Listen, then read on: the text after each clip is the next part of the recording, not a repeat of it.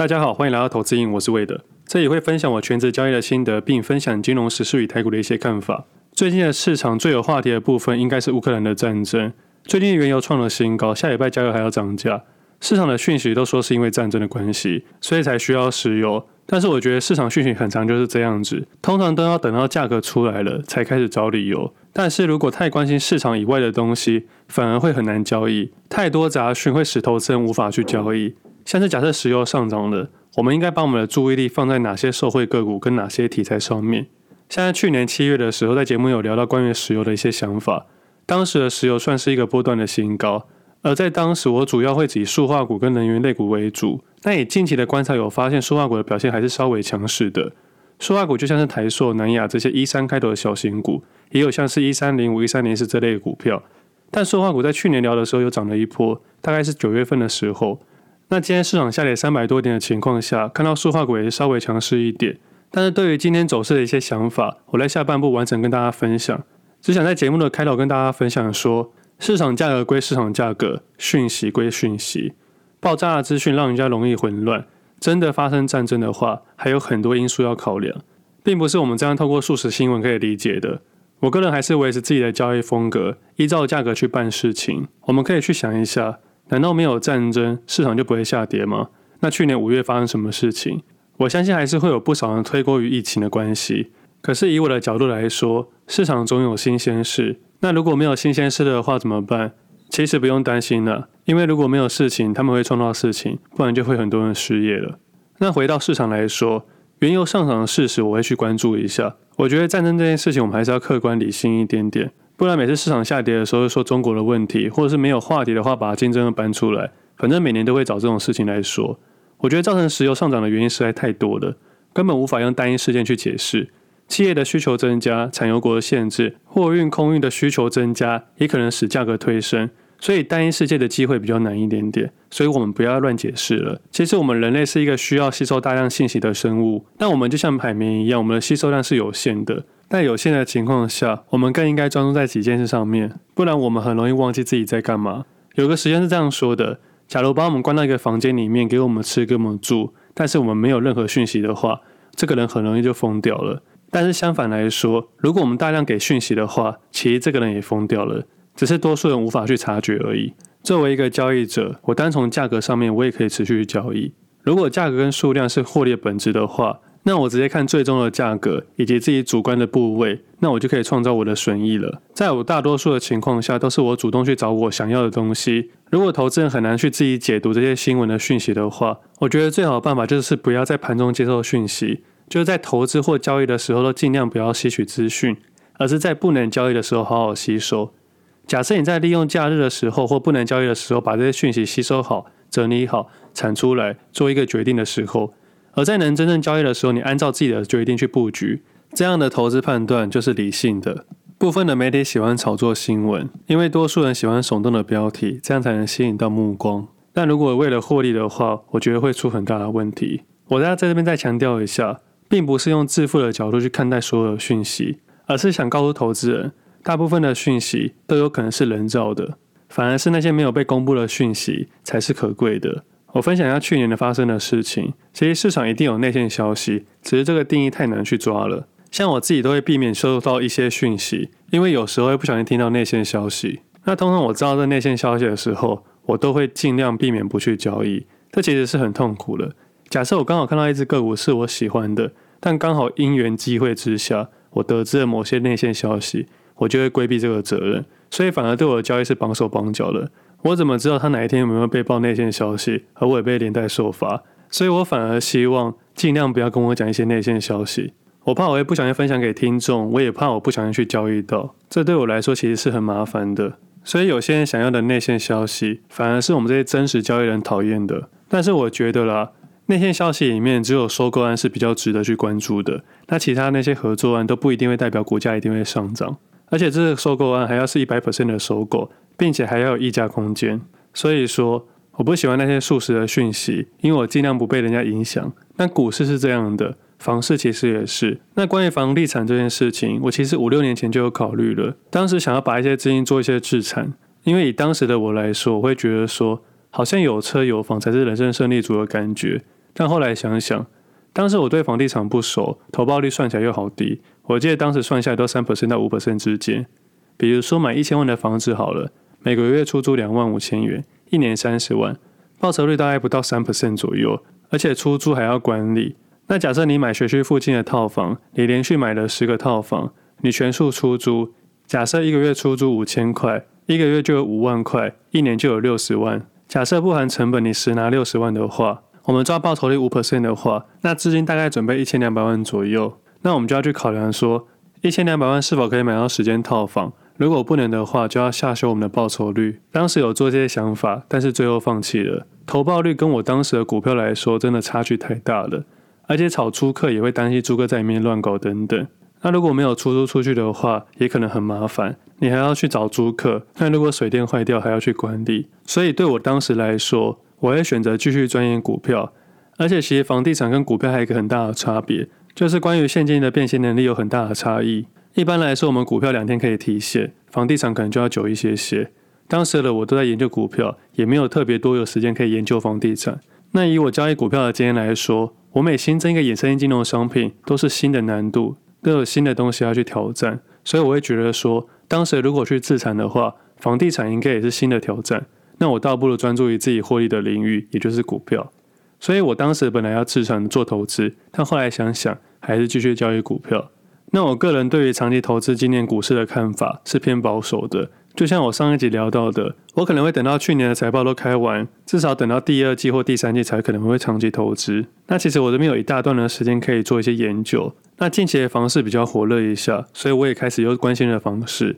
那这次有注意到一些政策的改变，像是房地合一税二点零、禁止红单买卖等等。我利用了过年期间花点时间研究，也跑了一些地方。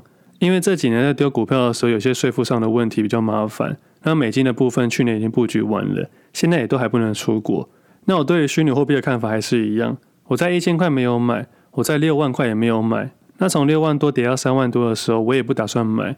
我不参与他的贪婪，自然我也不用接受他的恐慌。我相信那些六万块买入的投资人，可能在三万多块的时候开始发抖。在这边不是要算任何人，而是要告诉听众说，任何一个金融的商品，你想要享受它的上涨，那你就一定要接受它的下跌震荡。那如果你不打算持有的话，那这件事就不关你的事，当然也不关我的事。所以我排除这个商品之后，这就不会是我烦恼的问题了。那回到房地产这个部分，这次我比五六年前更认真一些。除了看法规、地点、格局、动距、投资客空间的坪数大小影响，还有建商的信用、建材的差异、公社比、管委会议价空间、上下区间、持有周期，我都会把它考虑在内。研究到后面，我发现跟股票很像。那在法规上面，股票跟房地产一样，每年都会有一些修改，所以不管你是房市还是股市，都要持续追踪。那关于地点，就像选股票的属性一样，那其中住宅区、从化区、商业区都会不太一样。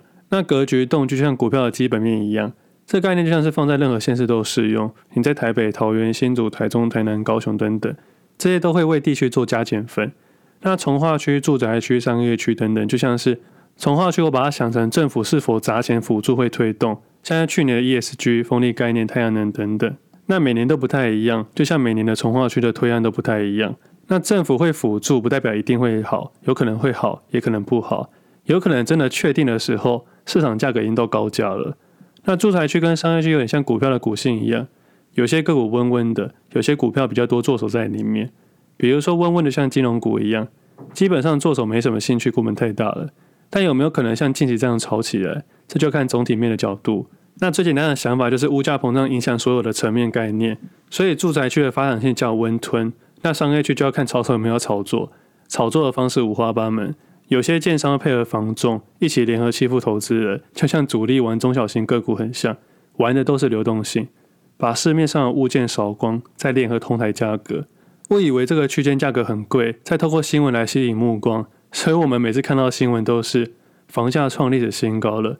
但是我这次去研究实价登录的时候发现，其实这几年买从化区的人并不是创了新高，而是刚解套了。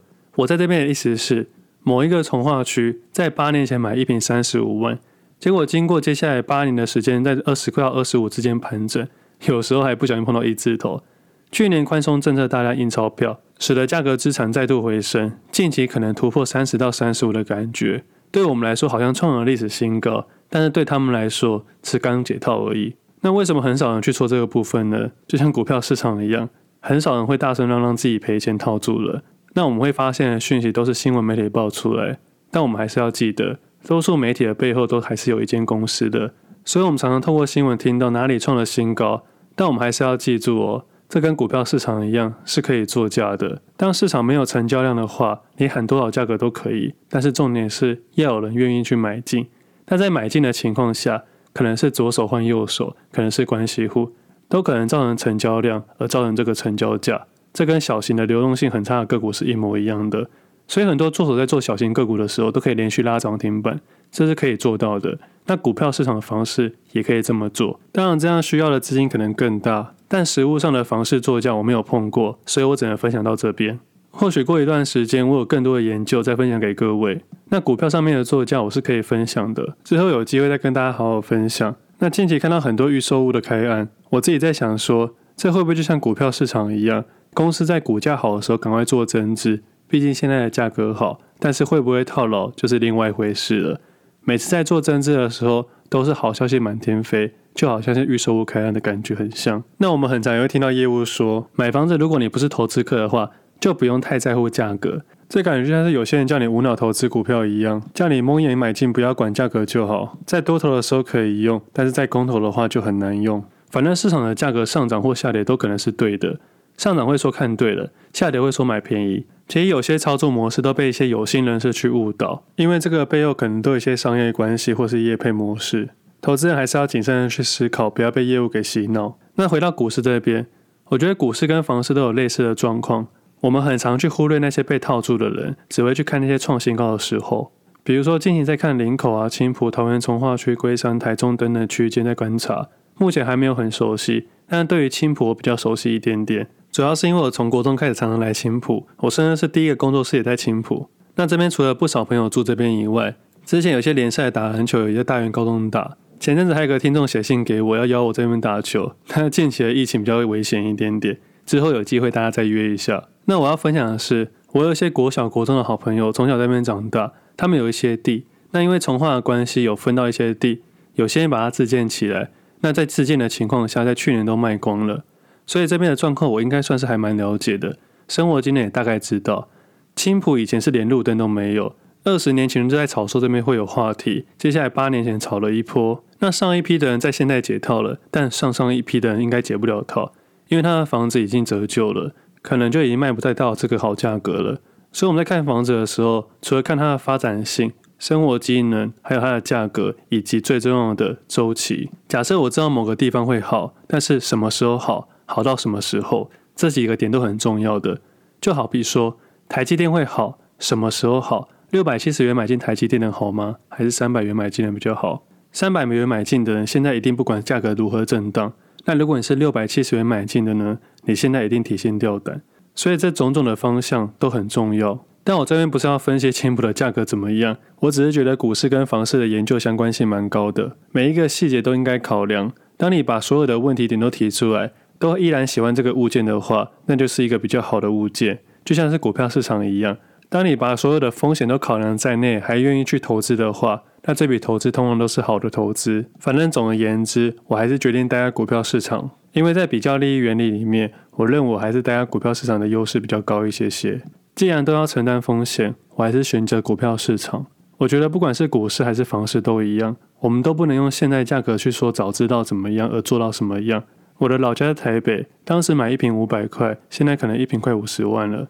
可是那时候我的阿公不喜欢买房子，也不喜欢置产，他喜欢喝酒，他所有的钱都拿去喝酒了。如果当时他决定买房子，不去喝酒，那我应该可以在家耍废很久。但是这些都是早知道。我们投资人都是以现在的状况去判断未来的走势，而不该一直用过去怎么样，而现在怎么样，未来会变成怎么样，大家都不会知道的。那这次过年研究发现。房地产的交易量可能比股票市场还要大，那产值跟买卖市场都有个主导性的感觉。政府虽然说要打房，但是我觉得还是有点难。我觉得房地产牵的利益不会比股票市场少。我们应该很少听到有人说抓房地产的内线消息吧？但我们都可以发现，每个重大案件都是百亿起跳。总结来说，房地产已经有些人占了先机了。我真的没有那个本事，所以我不会以房地产为投资。那关于房地产的东西，大家有兴趣的话都可以跟我分享。其实我们自己蛮喜欢研究一些细节的，可能我自己小时候跟房地产有些渊源吧。我不知道有没有跟听众朋友分享到。我在国中的时候在工地打工，我的阿公跟叔叔们都是在工地长大的。小时候认识很多叔叔阿姨都是做工的，所以对于一些工地的事情还蛮多可以问的。那如果大家对于房地产有什么想法，都可以在底下留言。有什么想法也可以大家一起讨论。不过我最喜欢还是股票市场的交易了，所以我们还是聊一下近期的操作跟盘势好了。今天市场是直接开低，我知道不少人会归咎于战争这件事情，或联嘴会升息、原油、债券等等。不过这些都是老生常谈的。今天分享一下。开低怎么办？我以我的例子来说，上礼拜一到三，市场看起来快速上涨，但是盘中有不少时间可以让投资人去买进。不要觉得自己的部位太大买不进，我相信资产没有超过一百亿人都可以轻松买进，轻松布局好自己想要的部位。以现在市场的成交量是非常足够的，但如果投资人每次都等到真的确定上涨了才愿意进场的话，那你可能永远都慢了一拍。就像是两年前的房市跟现在的房市。价格可能上涨了二十 percent 左右。如果你要等到现在二十 percent 上涨的话，你可能容错的空间就比较少一点点。那你在上礼拜一进场的跟上礼拜四进场的，对于今天的盘势会完全不同。上礼拜一进场的人，对今天的开低可能就是一个加码点。那如果对于礼拜四进场的，今天可能就是个停损点。那如果你可以在礼拜一买进，礼拜四做出一些调节，在今天的话，可能又是个进场点。还有另外一种情况。在上礼拜一买进，在上礼拜四哦，账面不错。到了今天净值下降了，但还没到你的亏损部位，那我觉得今天可能就是一个不动作的动作。以我自己来说，我是在二月十号下午夜盘结清了我选择的 sell put 的部分，因为当天的部位几乎下满了，还加上了权证。那在二月十一号的时候，把几千张的权证都卖掉了，也减码了一些个股部位。因为市场没有如我预期的开高，权证通常都会依照隔日的走势做一些判断，这会是右侧行为。右侧行为其实还有分有没有使用杠杆。如果投资人一使用杠杆的话，你就要告诉自己，这时候耐受度会比较小，处理的速度要更快更果断。但如果做不到，投资人可以直接放弃选择使用杠杆，也可以放弃衍生性金融商品，这些都是没有问题的。不要被市场的一些坏讯息给影响。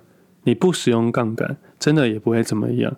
那今天市场直接开低，你就会庆幸说，好险当初没有使用杠杆，尽量维持交易的一致性。如果你有使用的习惯，你就可以持续使用。那如果你没有使用的习惯，尽量不要在高点的时候贸然去使用。那以今天来说，我净值是有往下掉，但股票的内容主要在二月八号到二月十号就有发现主流股开始下跌了。像上一集聊到的，当时发现的主流类股还是一月初发现的个股，像是茂联、Mini LED 的富彩、台表科、长科、惠特等等，都有在二月八号到二月十号放缓的迹象。当然，市场还是有一些强势股，但有发现越来越少的感觉。直到上周四跟五就没有发现新的热度。这个新的热度很重要，它会让交易维持连贯性。如果没有的话，市场可能就会出现暂时的压力。所以当下在二月十号当天，也就是上礼拜三的时候，我在 Facebook 上面发文说，我把 Sell Put 的选择权全部解清了。那这次操作的选择权就告一个段落了。其实这一波选择权的分享，有不少人在讨论。主要是因为我在一月二十三号的时候提前分享了，在一月二十四号的时候真实操作了。在提前分享的那一天，把使用的工具、周期、进场点都讨论到了，但出场点还没想到，因为我还不知道自己是看对还是看错。而在上礼拜三告一个段落了，而这次的告一个段落也提前分享了。我并不是在今天的时候来分享，我在上礼拜三的时候就分享了，不管是 Facebook 上面还是 Pressway 上面，都有跟大家讨论到。主要还是因为市场的主流股出现了压力，这个压力可能是买不上去的动力，所以我才预判说短期间可能不会大涨，而做出退场的动作。而这次的策略目的是赚取时间的价值以及不跌的行情已经满足了。所以我在周三的下午就做出退场的动作了，不去预期它会上涨还是下跌，我只是告诉自己说这边可以做出处理的动作了。那这次的分享是事前分享，不是事后分享，所以才有不少投资人对这件事情很有兴趣。可是以我的角度来说，我发现有趣的都会跟大家分享，我一点都没有常识。可能每个人看的东西还是有点不太一样的，可是我还是要提醒各位，过去的交易已经过去了，不如放到现在跟未来。过去的事情不会重复发生，未来的我也不一定要做一样的交易。那目前的自己的状况是，对于指数的现在是没有任何想法的，但是心里知道国际股市正在下跌。其实，在上周三的 Pressway 就有提到，各国指数都在下跌趋势，而周四跟周五是一个调整的机会，投资人可以依照自己的状况去做些调整。而现在的指数我没有太多的想法，主要还是要看这两天的走势才会做出一些动作。那单纯以今天来说，指数上面没有任何的想法，没有任何的动作，把自己当做一个不知道的人，我会去承认我说我不知道，我接受这件事情的发生。那回到股票市场来说。今天开低三百多点，我的净值下降了，但有发现到今天大部分的个股都是开低整理，没有太大的振幅。虽然有些个股开低走高，也有一些个股是微开高，继续慢慢爬高。那以我自己的做法是，把持股之中适当的部位全部退场，把这些部位加满二分之在那些获利上升趋势的个股，剩下一半留出现金。那每个人获利上升趋势个股不太一样，但这笔资金下去之后，就要看这个礼拜的观察名单有没有达到自己的平衡点。如果有的话，记得一定要同步向下调整，这样可以降低风险。那如果明天直接开高走高的话，那我可能会把今天进去的部位退场回来，接着用客观的角度去看待这只个股。意思是，原本把它当做上升趋势，经过这次的调整之后变成中性的。但是因为退出了现金，所以也就不会急着去做试单的动作，也就是新增个股的动作。但如果市场价格再回到今天的位置点，我则会选择退出整体的部位，除非找到新的个股可以操作，否则自己不会太快新增部位。如果要真的重新来过的话，很简单，重新做出试单，建立部位，加码部位，减码退场的操作。那如何重新试单？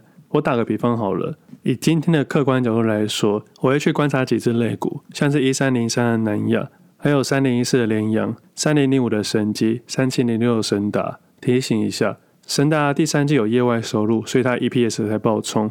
那神达是神基的大股东，所以我会把它绑在一起观察。那另外还有观察一次操手很爱玩的四十二六的力勤。那这只个股的流动性非常的小，投资人一定要谨慎小心。然后最后还有观察到记忆体啊、钢铁类股的新光钢。那这些个股都是我没有交易的，我单纯以客观的角度跟大家分享。那为什么没有交易？是因为我自己有别的个股要处理。简单来说，如果你是完全空手的投资人。你可以考量到上面那些类股，那这些个股都在上升趋势之中，比较适合短线投资人。那从以上的观察就可以发现，联华神通集团的个股都在上升趋势，就像一二二九的联华、二三四七的联强，还有三零零五、三七零六。除了联成以外，其他大多都在上升趋势，所以我会观察这个集团的个股都在上升之中，所以我把它列入考量。假设我今天是开始交易的投资人，我可能会选择三零零五、三七零六、三零一四、二零三一做试单，也会关注今天二十八一的强貌。那如果我要炒作股票的话，我可能就会考量四四二六的力勤。